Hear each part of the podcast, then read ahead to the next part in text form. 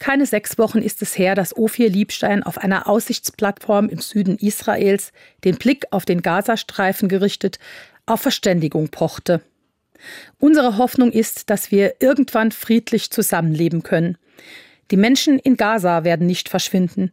Wir werden nicht verschwinden. Und deshalb müssen wir an Lösungen arbeiten, um endlich gute Nachbarn zu sein, sagte Liebstein vor einer Gruppe von Journalisten.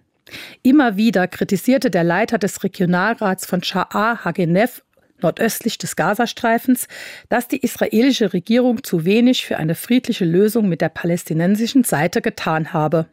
Er mahnte auch immer wieder an, dass es diese Haltung sei, die die Hamas erst hatte erstarken lassen. Ophir Liebstein träumte von einem großen Industriegebiet an der Grenze, das Jobs für 10.000 Menschen, auch für die aus dem Gazastreifen schaffen sollte. Neben dem Industriegebiet plante er auch eine grenzüberschreitende Ausbildungseinrichtung sowie ein Medizinzentrum.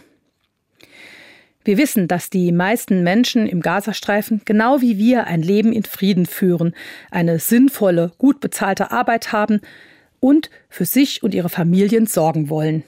Es gibt einen Weg, um dies zu erreichen, sagte er.